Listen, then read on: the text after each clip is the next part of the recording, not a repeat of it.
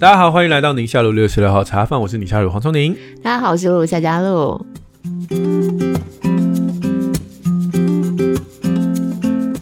开始为孩子寻找第一瓶鲜乳了吗？当宝宝满一岁之后，可以考虑选择含乳铁蛋白、免疫球蛋白的鲜乳，巩固孩子保护力。瑞穗极致鲜乳从牧场到餐桌，坚持以更高品质把关，是国内少数采用七十二度巴氏杀菌的鲜乳。可以保留生乳当中珍贵的乳铁蛋白和免疫球蛋白，让营养更完整。宝宝的第一瓶鲜乳就要给他更好的瑞穗极致鲜乳，巩固保护力，健康成长。详细资讯我们会放在节目资讯栏里哦。哎，今天哎，我们刚刚是听完瑞穗口播是吗？哎，对，我们刚刚听完瑞穗口播，所以呢，来杯牛奶吗？今天我们留言的这些啊 Q&A 的朋友们呢，基本上都已经是可以喝牛奶的年纪。我也想知道你今天要讲什么。硬要扯吗？哎，就呃，好像他们唯一的关联就是，嗯，都可以喝牛奶。好，那我们来看第一题喽。第一题是十二岁的小男孩，你看是不是？我们听友有十二岁的小男孩可以喝牛奶的年龄喽，哈。而且他还刻意的画了一个笑脸，说希望可以被选中。哎，我们今天就选你啦。好，我现在国一，谁说只有爸爸妈妈可以听？我每次都听得不亦乐乎，非常喜欢两位主播，我都当睡前故事在听，好听的也会跟爸妈分享。孩子，我好感动。对呀、啊，所以我们我们这个节目是可以拿来当失眠的治疗之一的，就听着听着就想睡了。孩子说：“我有三个问题，希望能够至少回答一个。你这么支持我们，三个都可以回答了，好不好？”三个。他说：“第一题，在学校会非常在意别人的眼光，每一次呢都要假笑，要陪笑，也因为人际关系，所以会做多关心的部分，关心太多了这样。但是我在家呢和在学校是完全不同的人，而且都会比较在意朋友，不在意家人，不知道该怎么办。第二题呢，我是一个 EQ 很不好的人，常常跟爸妈生气，而且多半是因为三 C 被锁、被限制时间，就会吵架。”或者因为玩手游偷玩这样子，那每次呢都跟爸妈吵，那大概就会吵很久。可是吵完之后呢，就会恢复正常。可是要怎么样来管理自己的情绪呢？嗯、第三题呢也是跟偷玩有关，就是从小就会开始偷看哦，偷玩这样子。所以爸爸妈妈说会锁电视、锁手机、锁平板、锁电脑。可是呢，我还是会用利用睡觉的时间偷玩。那请问你们家小孩会这样吗？有没有什么好方法可以建议能够改善呢？谢谢你们看到这边辛苦了，希望能够被选到哦，好可爱。这不就是我们小孩，就是我本人啊。不是，这是我们小孩自己的那个啊。我自己小的时候就是这样啊，就十二岁啊。嗯，我自己存钱，然后买一个二手的那个 Game Boy。哦，以前对，因为我爸妈不会，那时候不会买给我。嗯嗯嗯，我也没有很极力的争取啦。打电话就万恶，就对，没没没，就是没得讨论了，没得讨论。所以什么红白机什么，我是都没有。嗯，那 Game Boy 我当然也没有。但是后来我发现，哎、欸，如果我的零用钱能够好好存一存，我是可以够到那个二手机的天花板。所以我就存着存着存着，我就去买了一个二手的，偷偷买这样子。嗯，偷偷买，偷偷。然后当然不能给爸妈知道，所以我就偷偷玩啊。对，三更半夜都自己自己躲在被窝里面，然后打着灯玩。嗯，然后我也很聪明，因为我知道从外面可以看得到那个灯嘛。所以我就会用棉被啊，把那个门缝。你现在在教这个孩子怎么偷玩不被发现吗？嗯、他他已经被发现很多次，他不用我教，他一定他这些招数搞不好他都用过了。他说可不可以来点新招？对对对对对对对，门缝贴起来嘛，然后那个窗户门缝贴起来，哇！对对对，就是我棉被是挡底下那个缝嘛，但是旁边哦，这个左右门。哎，这这门缘哦，嗯，还是会有光嘛，所以我就用那个封箱胶把它贴起来。我觉得这件事情有趣的不是在打游戏本身，有趣的是跟爸妈叠对叠，叠对叠啊，对对对，然后小小声小小声这样子，嗯，然后有一次我妈就开始觉得不太对劲，就是哎，怎么看起来房间都黑黑的，可是里面有那个嘻嘻笑笑笑的声音，这样，因为我我跟我弟在连线嘛，偷偷笑出来。对，然后他以前都是这个会敲敲门说，你们在干嘛？这样，那当然我们就会说没在干嘛哈。嗯，那他那次就偷偷的拿着钥匙，哇！突然之间开门就走进来的，然后我们两个人就是，噔噔，实话就 完全僵住在那边。呃，结果来被没收了哈。当然被没收啊。嗯，我现在长大了以后，我有点不太确定我爸妈到底知不，尤尤其我妈了，因为我爸不管这些事的。嗯，他到底知不知道我们后来其实是把他，就是他没收放的地方，我们都知道，我们就把他又偷回来嘛。然后后来又没收，我们把他偷回来。他应该知道我不可能有钱买那么多台嘛。嗯嗯嗯。但小时候我们就以为妈妈就那么笨，就是嘿嘿，那我偷回来这样子，然后还有没收我又偷回来。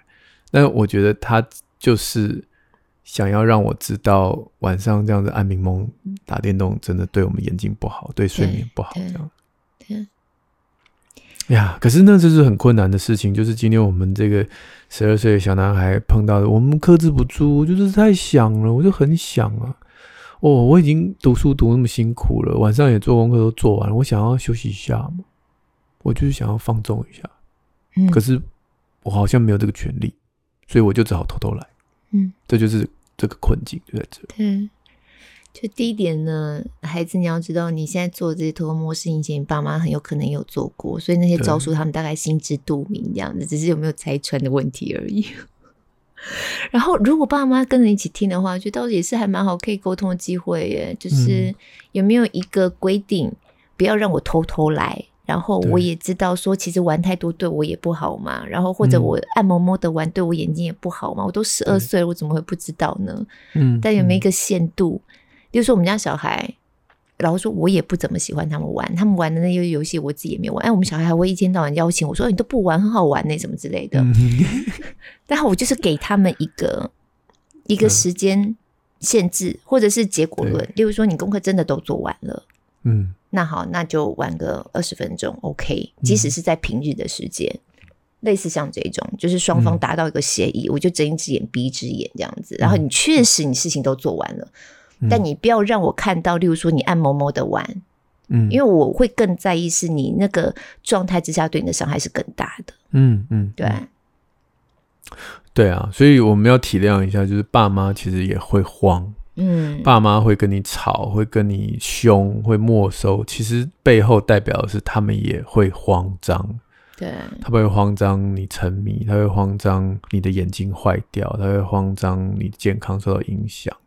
其实我我们身为父母，我也会慌、啊、大概都是担心这些。嗯，但小孩的心声我也可以理解，就是其实现在的孩子压力也很大。那倒是有一些可以给其他的家长去讨论。假设我们真的开诚布公，那个孩子讨论这件事情，就是你有纾压的需求，你有交友的需求，我有。爱你，担心你眼睛跟你的这个专注力，跟你的这个呃各式各样学习的影响的需求，我们都有。我们可不可以开诚布公的把这些通通都谈出来？嗯，然后我们来想想看，怎么样能够在中间找到一个平衡点？我觉得这个是要花时间的，它绝对不是两三句话就可以解决，可能甚至要花一个下午来讨论一下。因为我觉得大脑会骗我们说，我现在需要舒压。那你就选择了打电动来舒压，可是你可能脑袋告诉自己，我打完电动之后，我心情比较平静，然后我可以把我刚才这个要学习的内容，比如说功课啊或者考试，嗯，嗯，可是事倍功半的学起来，对，可是可能不不见得每个人都是这样，对，跟你玩的游戏本身，跟你那一天你大脑需要的养分，跟你之后要做的功课的种类，可能结局都不同。我觉得你打完电动之后，然后去写数学，可有可能就很烂。但是你打完电动后，呃，这个背这个单字啊、可能效果很好。我我随便乱讲的，我不是有什么科学根据，就随便乱讲。但是我们只会一招纾压，这个就变得很局限。所以我们可以借由定期的这样子互相的磨合，所以我们试看看。大人也不要就是直接规定，我们就试看看嘛。嗯，你你你今天做功课前，做某一种功课前。打电动，然后再做，跟不打电动直接做，哪一个效果好？那我们还有别的舒压的方式。如果做功课前是以运动来方式打球来舒压，打球，嗯，或者是跟我一起聊天，嗯，跟跟爸妈聊天，或者就是各种东西，哎，反复的去摸索，你的孩子就会知道，对。哦，原来这件事情，呃，跟爸爸妈妈聊天有助于我接下来背课文。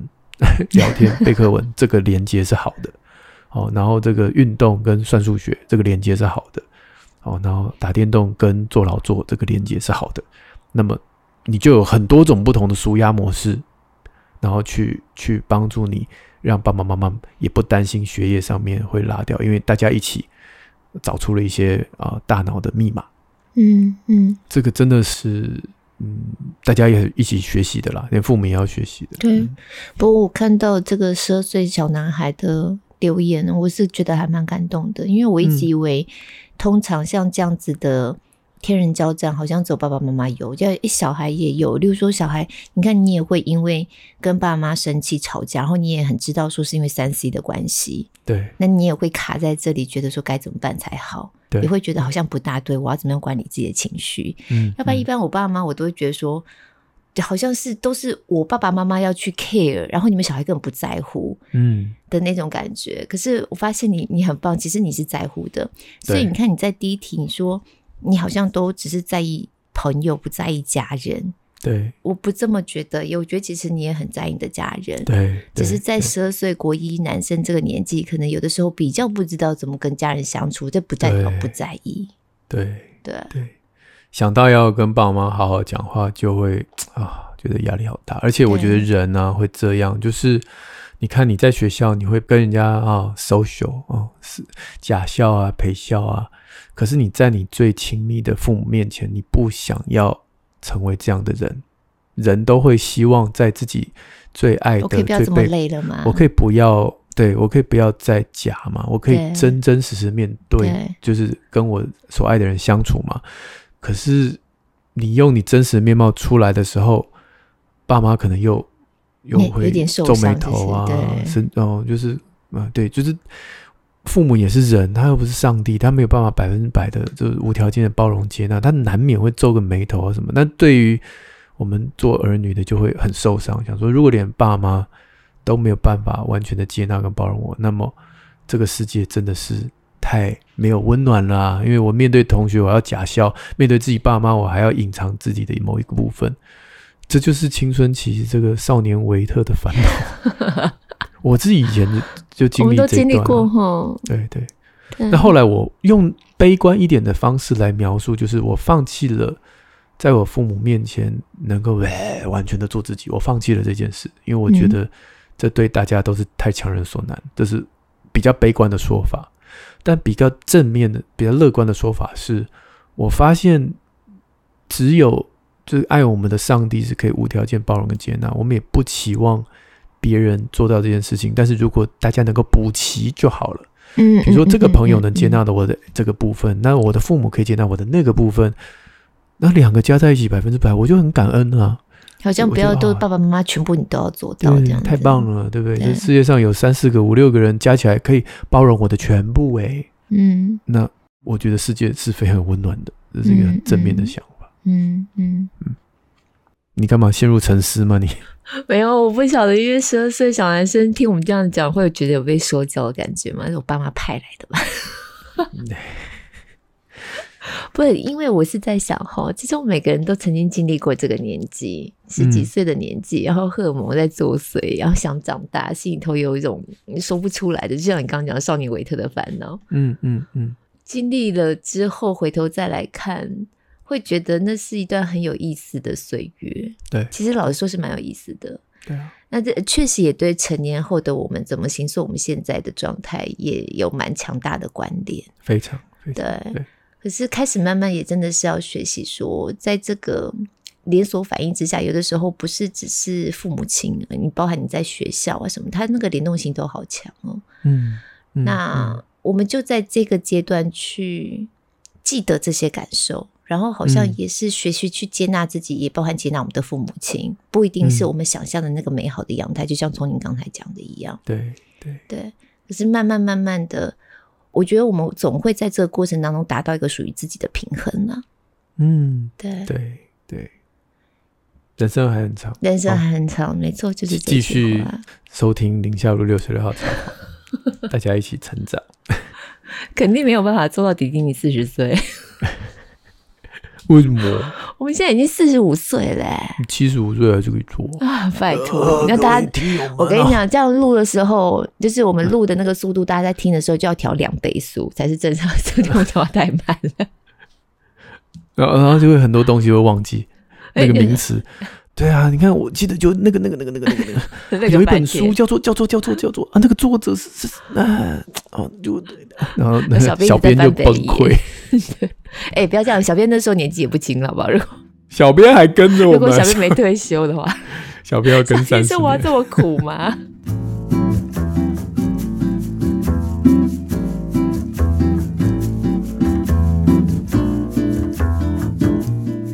好。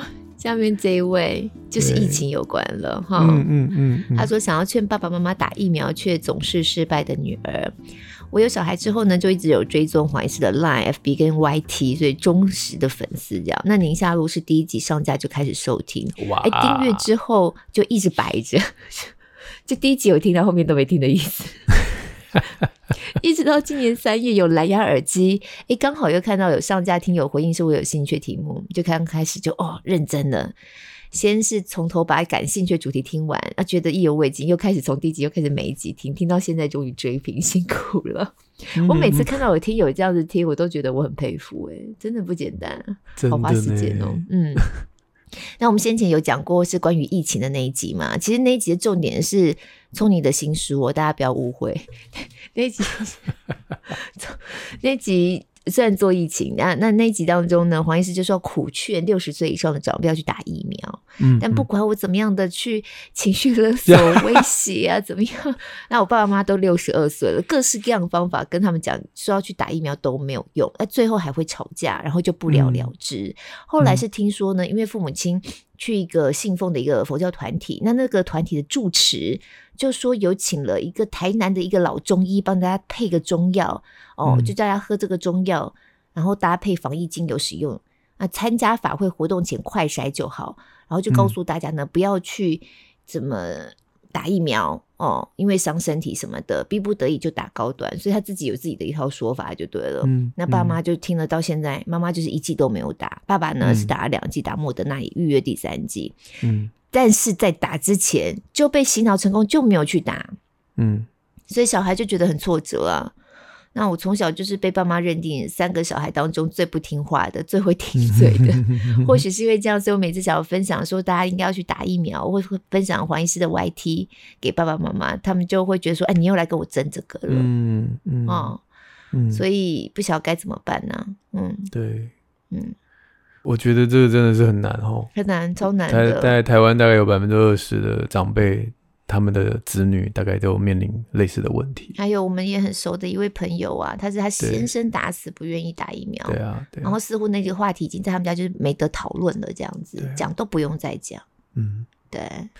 其实我觉得跟不同意见的人沟通啊，那是一个信仰上面的转变，就他相信的跟你相信的不同。嗯，等于是你要去改变他的信仰。假设那件事情已经根深蒂固，已经变成。一个信念，一个执念的时候，那如果我们是用这种愤怒啊，或羞辱啊，或或者是哈，就是各式各样这种情绪勒索啊，对，大概他沟通的门就关了。嗯，对，就之后你就不太可能再跟他讨论这件事情。我们身边有这个夫妻，我我也是一样，在教会常常很多都说要跟自己的另外一半传福音啊。那其实到后来啊，那会反而变成一个人没有办法接受福音最大的原因，就是你旁边的人一直讲，一直讲，一直讲，一直讲，一直讲，一直讲，讲到后来他那个沟通门关上了，那个耶稣的耶才讲出来，他就说你闭嘴，我是要讲耶。对对对，我是救恩的救，闭嘴！哎，对对，上帝的上，闭嘴！就是这件事情没得讨论。你讲任何只要跟这个相关的议题，我第一个反应就是，我要是今天听了你的话，我就是等于是输了，输了，对，少了你的道，对，不要，哎，不讨论，嗯，那这就完了。我觉得这是真的是，这真没得谈了。对，所以可能我的门诊有碰过很多意见不同的人啊，嗯，不打疫苗什么，我我我都一定是站在对方的角度。说我可以同理你，我知道你你会担心，你会害怕，或者是你有，或者是你爱你的孩子，因为有些是不给孩子打疫苗，或者是你爱你的孩子，我知道你不不希望他受到任何损伤，我我真的可以同理你理解你，可是我是很真诚的，不是假装的。是啊是啦，我知道你是这样，不是我是一定有一个良善或者是很个人的动机在那边。如果我们能够跟先跟他站在同一阵线，然后也许未来有机会针对这个话题，我们可以。在某个契机上面去讨论，不过这真的不一定哎。你说也许有机会嘛？对不对？对啊，对啊，那就等啊。我想说说就不用给自己这么大压力了。对了，对了，嗯，但是就是本来你把人家打成黑五类，你的沟通几率是零嘛？对。但你同理他之后，也许可以慢慢上升，从一趴、两趴、三趴、五趴、十趴。嗯，对啊，对啊。我那天就就就有一个朋友啊。他就是也是为了孩子要不要打疫苗，就是很纠结啊。嗯，那我就说我知道你很爱孩子啊，对，这个这个没有问题。那那我们就闭上眼睛模拟一下，就是假如两个礼拜后你的小孩得了这个新冠病毒，那你会不会很懊悔说，我早知道我就那时候打疫苗，还是你会心里面很平安说，还好我知道小朋友这个。得到疾病啊，重症几率不高啊，我已经准备好怎么照顾他。这样、嗯、就是你现在脑海里面浮现的画面是什么？然后说我会，我会，我会觉得早早给他打。我说好，那你现在眼睛张开，你已经告诉你的答案，你已经告诉我你的答案。嗯，对，那你就去打。他说好。当然，这个人这个病人他没有要反疫苗了，但是他，他只是犹豫不决嘛。对。那你把他内心里面的担忧。真正浮现出来的时候，他做这个决定就蛮简单。嗯嗯嗯。之前我是在哪边开过玩笑？我我说那些卖卖保健食品的行销人员就是很厉害，有没有？爸妈都会买他们的东西吗？其实你有没有发现，他们卖的其实不单纯只是产品，他们卖的是关心，是关心。对，有一期节目我们有聊到这个啊。对啊。嗯，诈骗好像有一集我们在聊诈骗的时候讲。对对对对对对对对。我知道，我跟你一样，我也有一个小孩，跟你小孩同年啊。我的妈妈跟你是跟你一样年纪啊，哦，她也是这样这样啊。我很了解这样的心情啊。那么你讲的哇，好这个好有共鸣哦。那之后他这么关心你，卖你一罐三千块的营养品，你买不买？所以那个就是就是一个很有很好的示范了。嗯，对，好吧，加油，我们先同理对方。然后把那个关上的门，看有没有办法让它开一点缝出来，这样子。然后也不要给自己这么大的压力，这样。嗯嗯，现在需要时间了，加油，很不容易。没错。嗯，下面这位是歪楼的大学生，他写歪是英文字母的歪楼是楼房的楼。我一 一时之间看不懂，我念出来我就知道什么意思。对。好，哎、欸，真的是我们的忠实听众哎，他说想要敲碗、哦、黄医师下主播久违的冷笑话。我好像上次有讲一个吧？我们很久没讲了。上次有讲一个那个车子被砸的、啊。哦哦哦哦哦哦！可是我有在你的脸书上面看到有一个，我觉得很好笑。啊、你讲那个，就是有一个人去素食店点餐呐、啊，他点了一个套餐啊，然后。嗯那个店员就把餐点准备好给他，然后就付了一杯饮料，然后就放在那个餐盘上面，这样子。对，那个人他就问那个店员说：“这是付的吗？”对，然后店员说：“Drink，No, it's drink。”大家听懂吗？他不是 food，不是 F O O D。他说那是付的吗？Drink。好吧，我看的时候我觉得还蛮好笑的。哎、欸，我们有一段时间为什么都要讲冷笑话？不是故意的。然后有一段时间我们一直在唱歌，也不是故意的。我不知道怎么来的。就是那时候你小孩常跟你讲冷笑话，所以你就来分享。哦，对对对，因为我觉得还蛮好笑的，就很想找。后来你小孩都没有再跟你讲冷笑话。对，他们最近没再跟我讲嘞。哦、而且他们冷笑话的来源其实也是去问 Siri。我后来发现，跟 Siri 现在没有新的冷笑话，他们就没有新的梗。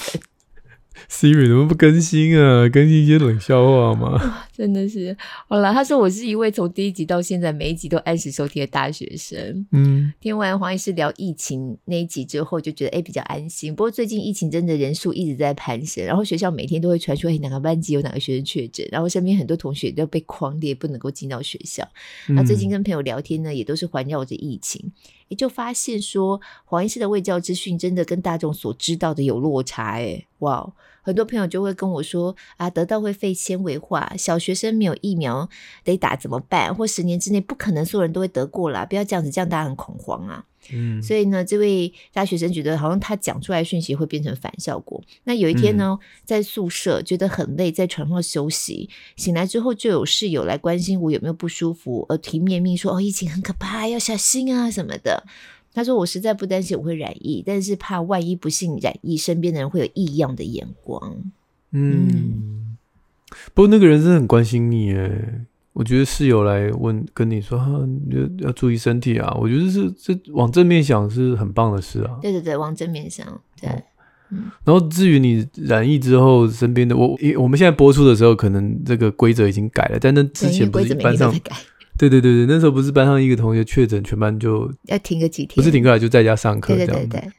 然后老师们都不会告诉我们是谁嘛，嗯，然后我们就跟孩子喂教说，对啊，就是我们不不能猎巫这样，就是班上的同学如果有人染疫，他是一个他个人的隐私，我们的确也不应该要这样子知道，然后可能会霸凌他这样子。对。然后我们孩子两个都讲一样的话，说霸凌。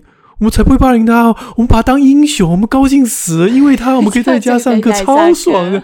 哦，我们还送他东西了，送他东西。对，哎哎，所以不是异样眼光，是崇拜的眼光这样。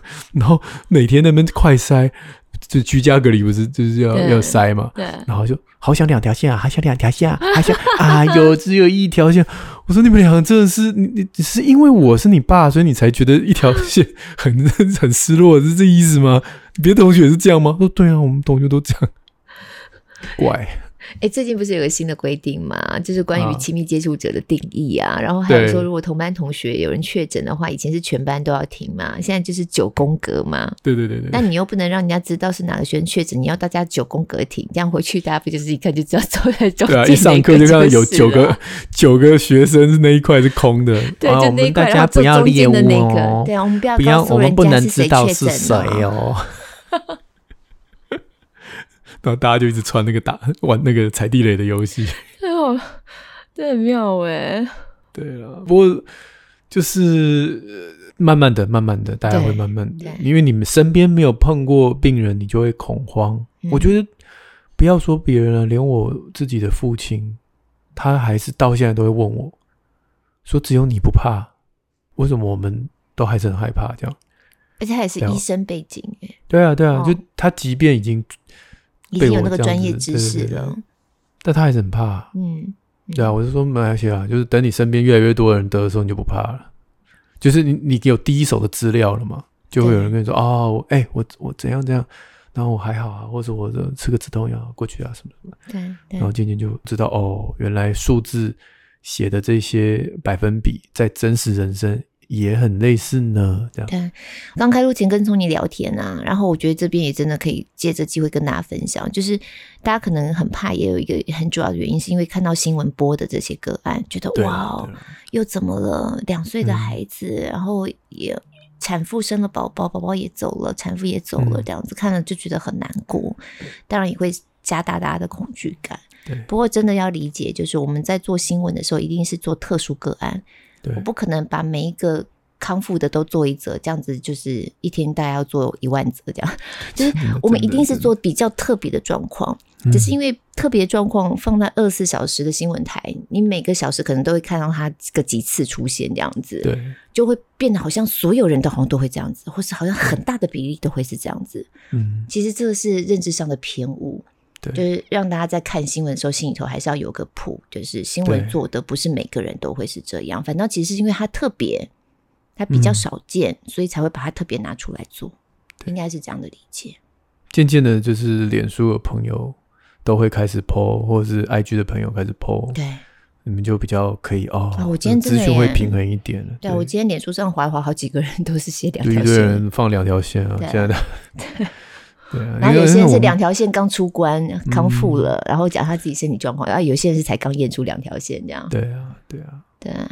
嗯，好啦，我倒是也是提醒，就是有些事情啊，我在媒体上面陈述啊，就我自己的自媒体或者文章上面陈述，我一直都告诉自己说，我只是要希望借由我的专业，那我是关心所有接收到讯息的这些人，嗯、我关心大家，我做了这样的内容，但是我的动机不是要说服你跟我想的一样，我觉得那个动机一有。一念之差，嗯嗯，心平气和很多，嗯，嗯，因为你看到有一些也是医生，那他们也是把呃专业的内容放在他自己的自媒体，那可是如果被不理性的网友攻击，他就会气急败坏的想要想要把人家脑袋转过来嘛，哈，嗯，那我觉得就是搞得大家很辛苦，就对于那个本身而言，他花了那么多心血在做这些内容，然后最后换来的是气急败坏的这个心有不甘的一个夜晚。嗯，其实其实没有必要。嗯，就但这这不是我一第一天就学会的啦，我是慢慢慢慢慢慢在圣经上面我也得到一些提醒，然后我就知道说我没有要改变你。嗯，对，耶稣也是一样啊，他今天传福音，他没有要逼你的大脑现在立刻就转向我，他就是告诉你福音嘛，好消息嘛，就这样。那。你接受，你不接受，其实不会因为这样而影响我做这件事情的热情。对对对，对，所以我想，呃，这位歪楼大学生，我们也可以共勉之啊。就是如果你今天跟朋友分享一些内容，那你朋友可能不一定没有打算要接受，那就没关系。如果你觉得你讲这句话是对的，是造就人的，是正向的，那那就好了，那那就好了。嗯、对对。对。对。嗯，我觉得这个提醒真的很重要诶，因为不只是在疫情本身，嗯、我们跟人在沟通的时候，常常就会觉得说，就是想要去说服别人去认同我们的观点，对然后到后来就变得面红耳赤这样子。对对对，嗯。嗯，很好。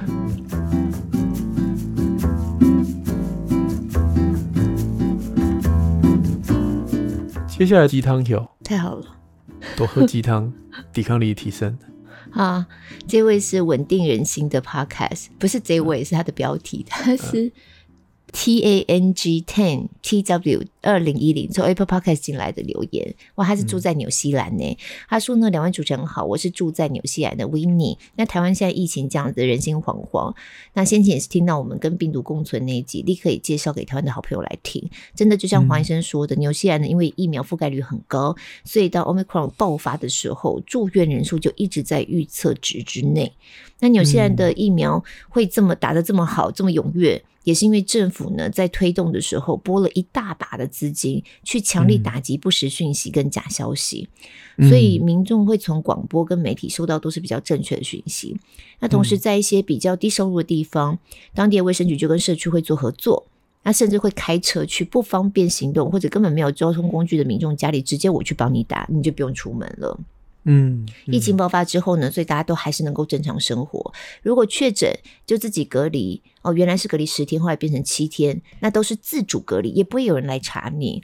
那确诊的病例数呢，也是人民自己快筛、自己上报的，所以也不用去追踪足迹。嗯或者是是不是什么近距离接触者需要隔离的措施都没有，就大概这样子过了四到六周就过了这个高峰期。嗯、现在呢，就是跟病毒共存，所以看到现在台湾就想到两个月前的纽西兰，希望台湾这次也可以安稳度过疫情。嗯嗯，好，我觉得这个这个例子好棒哎，好羡慕哦。对，就是真的把你在纽西兰碰到的状况跟我们这样分享，我觉得哇，这样很优雅啊，欸、我都觉得优雅。对不对？很优雅的，因为就是每个人都得得嘛，就是大家都得经历两波三波，然后大家都得完这样。那这件事情既然都会发生，我觉得应该就是要准备好，然后优雅的度过。哎，这是你就你期待软着陆哈，就是这样的状态。因为纽西兰他们疫苗覆盖率这么高，所以他们就可以这么的优雅，嗯、不用狂烈，是不是？不用啊，你就自己做好嘛。大家，我今天快筛阳性了，我就自己在家，不要出去害人这样子。就是，就算你不小心传给家人，大家也都是打过疫苗，都是轻症为主了。当然不是说百分之百啦，就轻症为主，嗯、你也不会觉得啊，好 guilty 哦，害到别人，不会啊，因为我们都已经准备好。嗯嗯，我我觉得我们台湾第一波有点乱，我觉得不够优雅，对，对，现在有点乱，对对，希望能够在这个混乱过程当中找到那个平衡点，然后我们可以。下一波，哎，哎，都再次跟大家讲哦，不会只有一波，好吗？哈，嗯，嗯，大概冬天还会有第二波哦。所以这一波乱呢，我们这里不添乱了，不再说一些什么批评指教的话了。反正大家心里头这可能想法都不一样，但是最起码在经历过这一次之后，哎，如果真的还有下一波的话，我们好歹要学到一些什么。对，下一次我们可以优雅一些，这样子。对对，好，对不对？真的真的。好了，一起祈祷哈。嗯，一起，加油，一起加油。这个真是真的要大家一起加油了。真的，真的，真的，一起做成一个团队这样。好，接下来这位是 Cindy，她想要许愿跟眼睛保健还有儿童 COVID-19 疫苗要不要施打有关。她说：“两、嗯、位好，我从第一集就听到现在。早期留言问了一些跟长辈同住的问题，那听了这么久也有一些心得，也很开心。嗯、现在又有开了听众回复的时间，就我们礼拜六这一集，那很喜欢呢。我们两个人自身的分享，还有家人、小孩会碰到的一些状况和应对方式。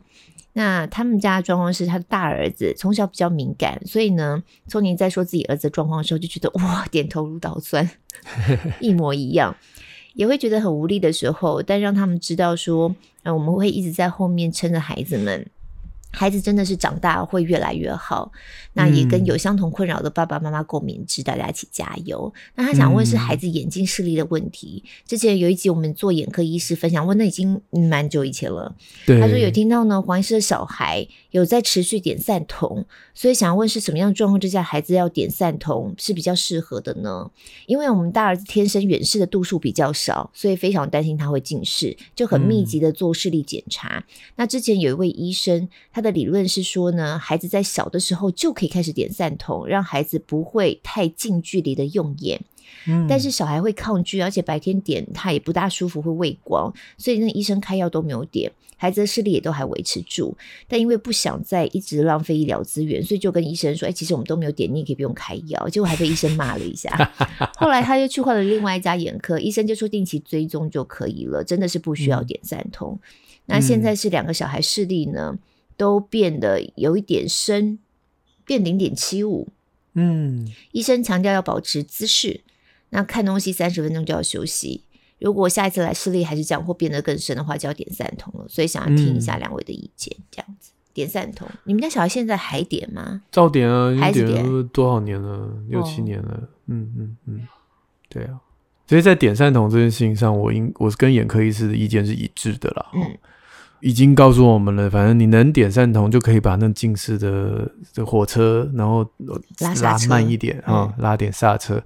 但是如果因此而影响到孩子白天的情绪或学习，会畏光，会会会不舒服，或者是就看不到黑这个黑板白板，那我觉得这个是要跟眼科医师讨论的，怎么样能够达到一个平衡点？比如说。嗯比如点更短效的啦，嗯，浓度是不是？对，浓度浓度低一点啊。然后药本身也有长效、短效的啦。嗯嗯嗯。对，那当然，我理想状态当然是越长效越好。可是已经影响到白天的生活了，我觉得没有必要完美主义了。嗯，那开就像刚刚讲嘛，你开了药就是要点嘛。那你开了药不点，那不是说都是病人的问题，而是医生也要去针对他所碰到的困难去做调整。对对对对，所以我觉得骂病人也是没有意义的。就既然你今天不用，一定有困境嘛，不然你你如果真的那么讨厌我，你不回来看我嘛？那既然回来看我，表示你信任我，你是有困扰，那我就看怎么样去微调到不是那么完美的状态，但至少我们有做点事情，这样。嗯嗯，这是我觉得可以跟眼科医生讨论。那当然。未来也有别的哦，什么近视管理镜片，我们好像之前节目有有，邀请过，对，现在越来越多了，角膜塑形啊什么的，就是带有好几种不同的方式。不过啦，不过啦，就是万本归宗，户外运动的时间或户外啊、呃、看远不一定要运动，就是在户外的时间越长，当然近视的几率就越低，这才是重点。啊、嗯嗯嗯，哎、欸，这在疫情期间真的要特别提醒大家哎。真的哦，疫情就更多都窝在室内的那种感觉。嗯，对啊，我小孩现在居家在已经一个礼拜了，嗯，都没有出门。嗯，真的有时候小孩越不出门就越不想出门，然后就要特别把他们拉出去。我们昨天就傍晚特别把他们抓出去去骑个脚踏车，这样子，就是去抓出去，就真的是。好啦，不过嗯，这个大家一起有正确的观念哦，对对对，正确观念就其实点赞同是对的。子。嗯嗯。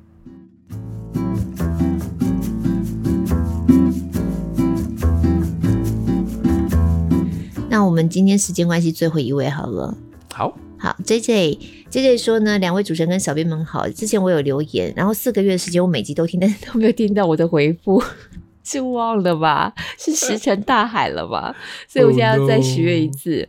然后又有一些想问的问题了，所以想要请我们俩来分享经验。Uh, 第一个呢，就是孩子目前满三岁跟四岁，平常呢都是吃原始食物，可是幼儿园还是会出现一些加工食品，所以你也没有办法完全禁止。Uh, 但是唯独巧克力一直以来都跟孩子说不能吃，吃了会影响身体健康。会长胖啊，但是长不高啊，然后影响头脑什么什么的，这样人爸妈的说法。那、嗯、小孩也都知道不能吃，可是有一天啊，嗯、下楼在厨房门口发现某个孩子嘴上出现了巧克力的了，嗯、问他是偷吃，他们说没有。后来去厨房零食柜一看，居然他们自己开了 Pocky 塑胶袋的包装，然后还把吃了一半的零食放回 Pocky 的盒子里。如果不是发现小孩嘴上有巧克力，厨房的状态真的看不出来他们已经偷偷吃了巧克力棒了。想问小孩怎么会这样明知故犯呢？要怎么样避免他们做危害自己或别人的事呢？呃，这 Pocky 还好啦，Pocky 我也很喜欢吃啊，不要这样吧。尴尬。对了。哎、欸，对不起，我们刚刚只念了第一个。哎，我们刚刚只念了第一题，可是我对 Pocky 很有感觉，因为我很喜欢吃 Pocky。然后第二题是妈妈孕假期满了要回公司上班，工作地点距离家里开车单趟就要两个小时，所以呢就只能够当假日妈妈，没有办法每天通勤。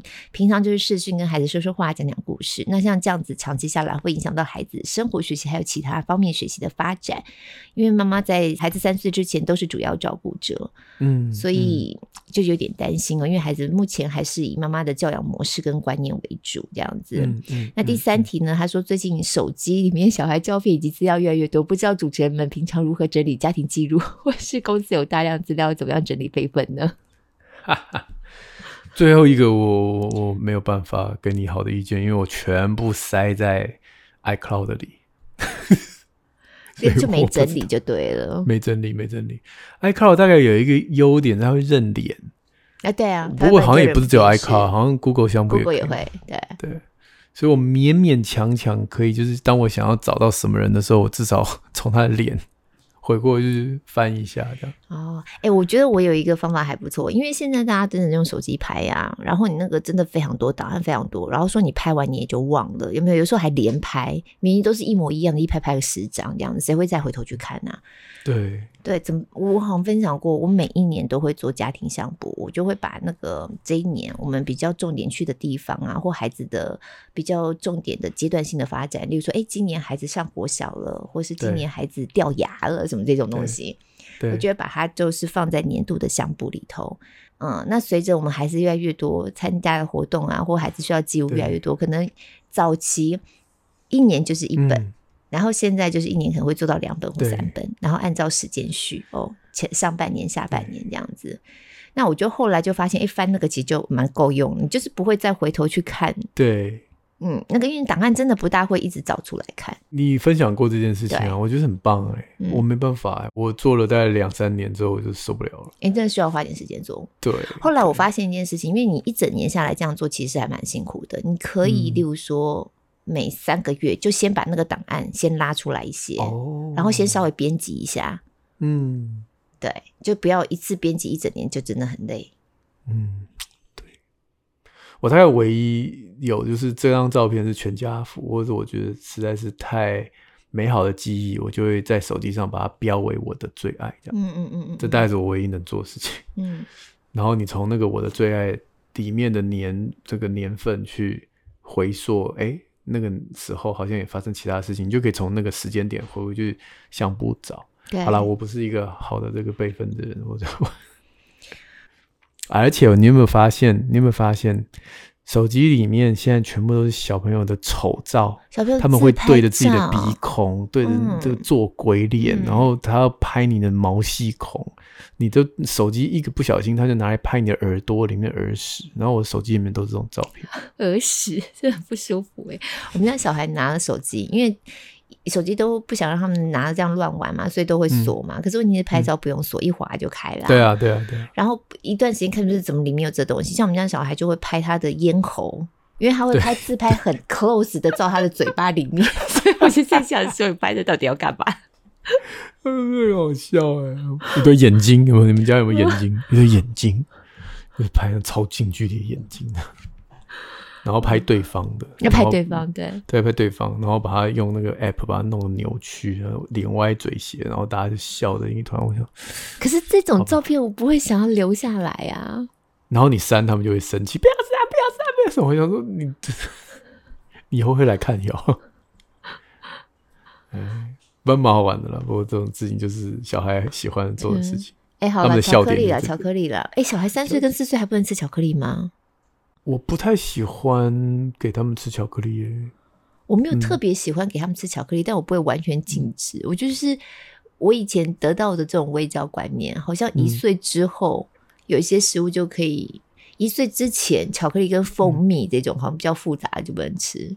一岁之后就可以慢慢开放这样子，嗯、但不会刻意给他们吃，但不会禁止到完全都不能吃。我们是还好。嗯，这这件事情当然没有什么说哦，如果吃了巧克力就一定会怎样怎样怎样怎样怎样。那个外国小孩巧克力也吃的像疯子一样，所以我我不会用这种恐吓式的方式来来去。好了，我说我没有，其实也偶尔也有啦，像那个。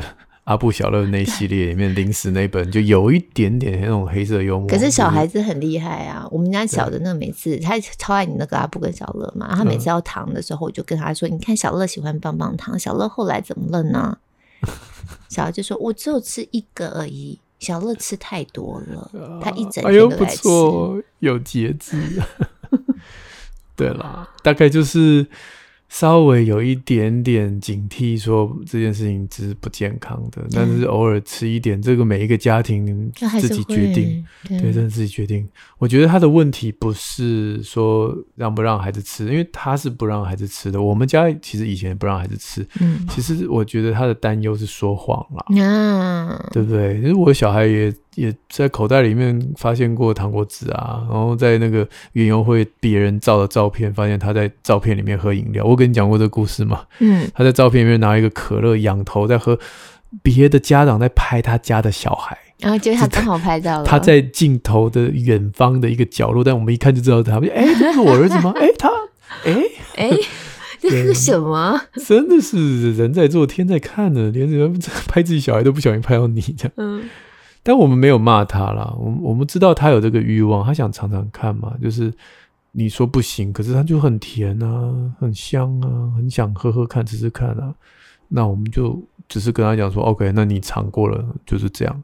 但是我们只是告诉你这个东西不健康。嗯，那我我们当初没有让你碰它的原因，对，你希望你能理解，那也不需要说谎了。就但是我也不会责罚你的说谎，因为我知道你会。看我皱眉头，你也不开心嘛？对对，所以我也不会责罚你说谎，我也不会追究你吃零食这件事情。但就是我们还是有这个共识，这件事情是不健康的，那就到此为止，这样。嗯嗯，对啊，所以所以之前我们好像有一集在做说谎，小编待会一定很容易就会把它又调出来。对，就是小朋友不要说小朋友啊，所有人说谎大概就是四个原因嘛。这个趋吉避凶，嗯嗯嗯，趋吉一个哦。避凶一个，对，然后逞能是一个，我很厉害，嗯，对，那最后一个是善意的善意的谎言，嗯，对，所以你的孩子大概大部分都是趋吉跟避凶，对。对对，怕被骂，嗯，那那时候我们我们好像有引用一本书，他就是想说小朋友其实这种避免被责罚而说谎的事情，其实是需要注意的，因为我们不希望它成为我们亲子沟通里面一个隔阂。对，对，所以要让孩子奖励他诚实，但是不用刻意惩罚他说谎。嗯嗯嗯嗯嗯嗯，嗯大概是这样。嗯嗯嗯，好。小编整理了一大堆鸡汤，然后，嗯，所以因因为太多了，但是又不提，又好像我们没看到，所以我们就是感谢大家。哈，今天是感谢季。嗯元宝的妈的留言说他是我们的书迷，有阿布小乐系列等等。然后呢，我们有看到你的留言，真的很谢谢你告诉我这些书对于你的孩子的这个帮助。嗯，那十年黄医师铁粉变铁粉二点零的 Summer，铁粉跟铁粉二点零的差别是对对对，我就更铁铁，更铁铁 铁到发亮这样。安心的 Summer 呢，跟我们聊聊，就是在这个疫情当中，从我们的内容当中得到的这个帮助哈，非常谢谢谢谢。嗯、那另外也是一个小孩，目前三岁有同温层的妈妈，从 Apple Podcast 来留言，那也谢谢你，我没有看到你的留言？这样，呃，下一位 Balance Piggy 啊，五星给赞啊，Christine Lu 感谢宁夏路的好点子啊，他在讲我们世界展望会那一集啊，对，那不腻。呃，这个从 Apple Podcast 来的儿童之展会的那一集，在这一集得到很多帮助。对，鱼儿的妈哦，一听就爱上。谢谢，谢谢你。还有最后这一位叫做李佳毅，李李基毅，李基 Apple Podcast 来的，说最爱优质的 Podcast 节目，那，也给我们很多的鼓励。谢谢，谢谢，谢谢大家了。对。好，那我们也要跟大家分享，就是大家敲碗许久的宁夏路社团已经开张喽，已经开张喽。对，对对，那之前我们办了一个小活动，嗯、就是满一千人的时候会抽出五位幸运的团友，可以获得奖品。对，那我们这五位来听清楚喽，恭喜这五位幸运的团友是 Sharon 高、Summer Lin、青永兰、Serena Chan，还有 Mini Chan，恭喜你们可以获得。这个自己讲好好害羞啊！哈 我来讲，从现在开始带孩子远离过敏，或者是履历医生那一本《听伤痕在说话》。对对对，对那这个证书将会随机的送出。那希望你们收到的时候，也能够在哎社团里面哎跟我们分享啊！嗯嗯嗯嗯嗯。对，我们现在社团目前多少人？我没有一直在 follow，一直在看。可是最近就有发现说，真的就有社团里头有朋友 po 出自己的一些状况，就是在疫情这一段期间，然后嗯，然后自己一些天人交战的一些选择，最后他做的决定。那大家也都有给，就是互相支持鼓励的这些留言，我都觉得啊，好棒哦！这就是我们很想达到的目的。真的，真的。嗯好哦，那那个刚才我们有很多朋友可能说，哎，那你未来还有没有什么抽奖或有什么好物？有小编说有哦啊，嗯、我们社团三不五时就会争取各种好物、好书来跟大家分享。好，所以还没有加入的茶友们，请大家在节目资讯栏里面可以看到我们的不公开社团的连接，赶快点进去，好，回答问题，确认你是我们的粉丝，我们就可以加入这个大家庭。欢迎欢迎，对。那今天节目就到这边，谢谢大家。我们 Apple Podcast 跟 Spotify 听的朋友们，记得五星赞一下。许愿池也持续开放当中，我们下周三空中再会喽，拜拜。拜。